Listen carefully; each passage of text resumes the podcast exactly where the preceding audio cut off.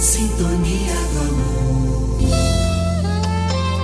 Amanhã, dia 12 de junho, é o Dia dos Namorados o dia em que comemoramos o amor. Criamos esse episódio para lembrá-los e dar umas dicas com o texto O Amor, de Arthur da Távola, que foi jornalista, radialista, escritor, professor e político brasileiro.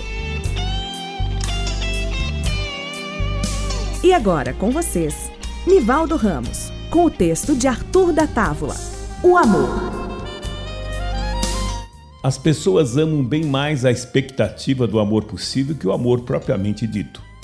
Daí, a intensidade dos impulsos bloqueados, os que estão impedidos de expansão e movimento na direção do objeto amado.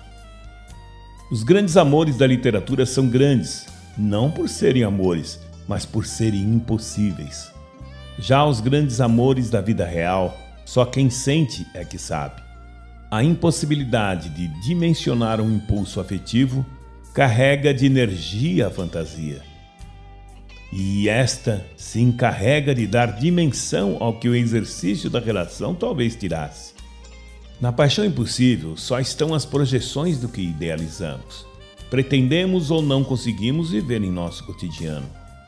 Daí ser fácil entender sua força, sua obsessiva presença na cabeça dos enamorados. E por isso, aliás, que só é musa quem é inatingível.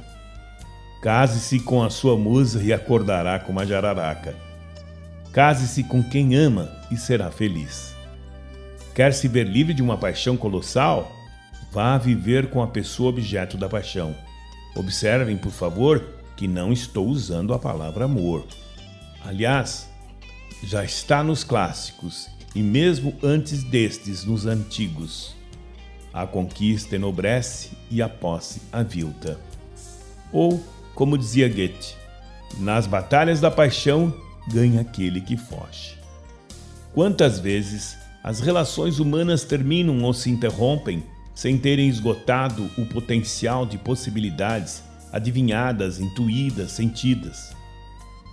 Aí o que não se esgotou clama por vir à tona. E muitas vezes ameaça ocupar e às vezes ocupa efetivamente todo o ego.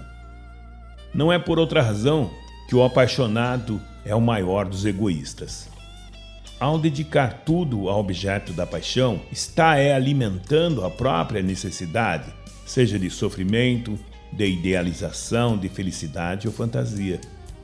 Entupido de impossibilidades, ele clama. E isso muitos chamam amor. Mas amor é coisa muito diversa. Amor não clama, nem reclama. Amor dá. Você ouviu? Sintonia do amor.